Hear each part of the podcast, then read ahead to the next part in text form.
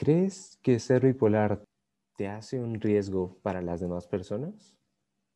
Hola, muy buenas tardes, días o noches y bienvenidos al tercer episodio de Los Procrastinadores. Mi nombre es Joaquín y hoy haremos una dinámica para contarles los mitos y las realidades alrededor de la bipolaridad. Esto lo haremos con la ayuda de mi amigo Máximo, quien interpretará a un doctor experto en el tema.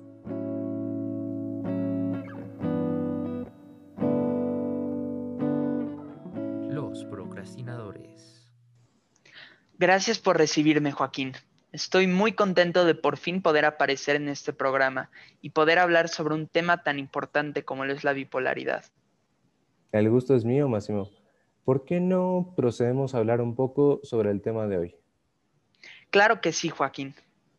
¿Por qué no nos dices cuál crees tú que es el mito más grande sobre la bipolaridad? Bueno, Mitos hay miles y definitivamente si no hacemos algo para educar a la población, esta ignorancia colectiva no va a ser nada más que crecer. Pero yo pienso que el mito más recurrente que ha sido esparcido por distintas películas y series es que la gente piensa que los pacientes tienen muchísimos cambios de humor y que van de la tristeza a la euforia. Bueno, sí, yo creo que muchos somos culpables de creer este mito, pero entonces, ¿cómo son los pacientes? La mayoría tiene tendencias depresivas. Las crisis maníacas son muy raras y solo suceden en contadas ocasiones. Sí, suena muy diferente al estereotipo que imponen los medios. En efecto, los medios lo que quieren es vender historias con personajes interesantes o diferentes. Es por eso que exageran y crean personajes muy desapegados a la realidad, que muchas veces son violentos o los villanos de la película incluso. Mm, sí, yo, yo pienso que en efecto muchas veces las personas perciben a la gente con bipolaridad como peligrosos o violentos, pero ¿qué tan cierto crees que sea esto? La verdad es que todo esto es falso bajo condiciones normales. Una persona con bipolaridad no tiene que ser más violento, solo puede llegar a suceder cuando hay abuso de alcohol o ciertos tipos de drogas. Mm, yo creo que muchos de estos mitos son creados por la gente que ve la bipolaridad como algo extraño o muy poco frecuente. Sí, estoy de acuerdo, pero la verdad es que este trastorno es bastante común ya que en solo Estados Unidos hay 5.7 millones de adultos que padecen esta condición. Esto significa que casi un 3% de la, población se ve afectada por este trastorno. Wow, es sorprendente la cantidad de gente que padece esta condición. Y eso que estas solo son las personas que ya fueron diagnosticadas. Me imagino que debe haber muchas más personas con bipolaridad que nunca han sido diagnosticadas o que no cuentan con acceso a instituciones que las puedan diagnosticar. Sí, es muy preocupante la cantidad de gente que vive sin ser diagnosticada, pero estas cifras nos ayudan a normalizar la bipolaridad para que deje de ser tratada como un tema tabú.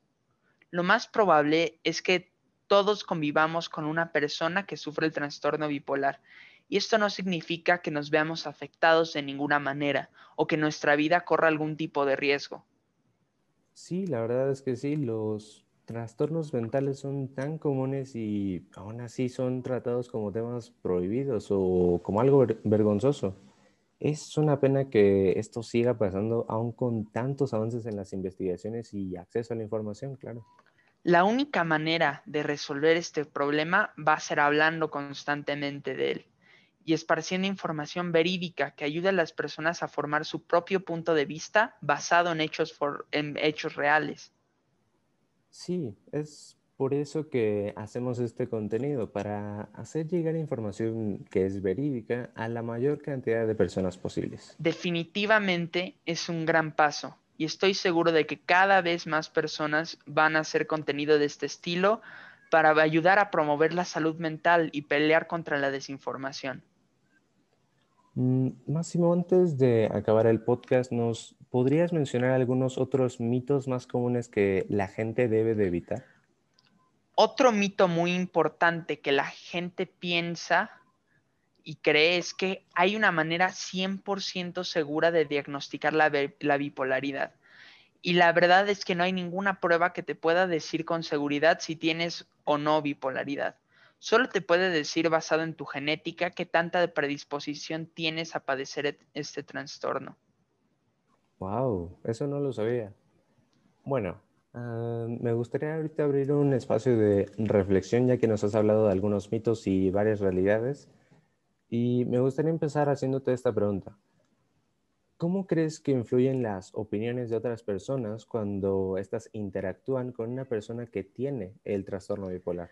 La verdad es que afecta muchísimo, ya que muchas veces esta información, estas opiniones que la gente tiene, estos estigmas que tiene antes de conocer a una persona con bipolaridad, son negativos. Entonces, al momento de conocerlos, los intentan hacer un lado, los ven como peligrosos, piensan que están locos.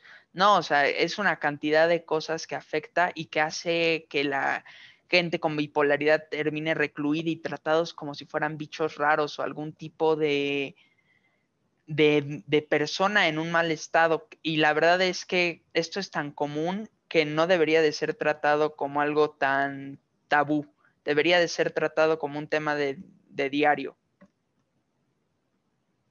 Sí, comparto tu opinión. La verdad que eh, muy pocas veces vemos información certera sobre todo lo que estamos hablando hoy.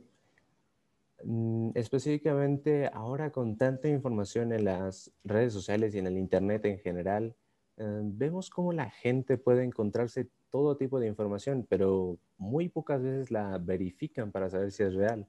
En especial cuando esta información la da una persona supuestamente de confianza.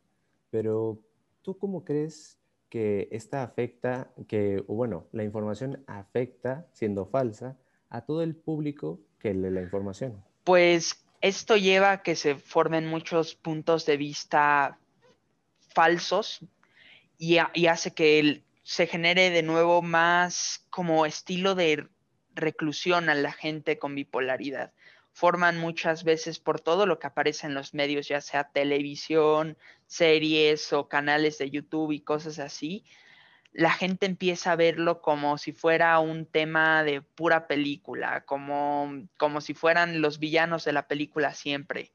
Y la verdad es que esto afecta muchísimo a la gente con bipolaridad y es por eso que debemos de intentar ofrecer un mayor apoyo posible a la gente que sufre de este trastorno.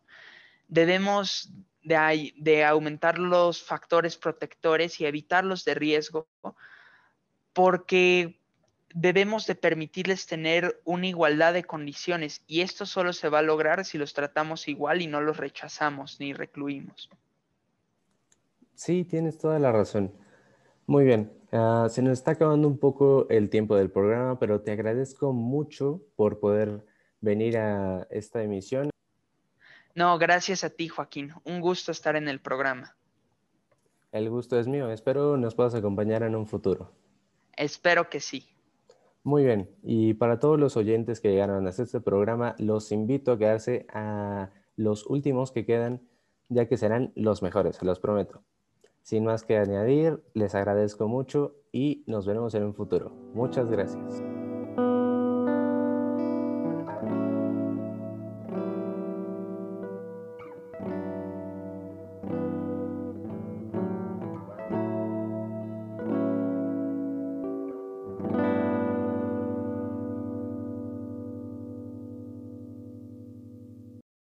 Personajes de este podcast son ficticios.